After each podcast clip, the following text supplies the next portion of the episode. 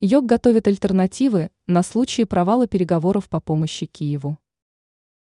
ЙОК подготавливает альтернативные варианты на случай провала переговоров относительно финансирования украинской стороны. Заявление по данному вопросу поступило от руководителя ЙОК Урсулы фон дер Ляйен. Она, как сообщает МИИ «Россия сегодня», отметила, что лучшим решением в таком случае могло бы быть достижение консенсуса всеми членами европейского сообщества.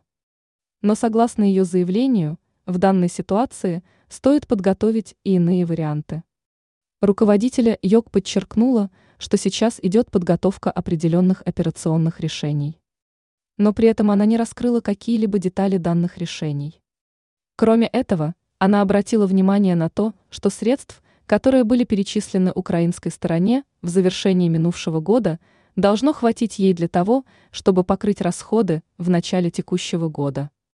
Она также указала на то, что решение относительно нового финансирования для Украины нужно принять как можно быстрее.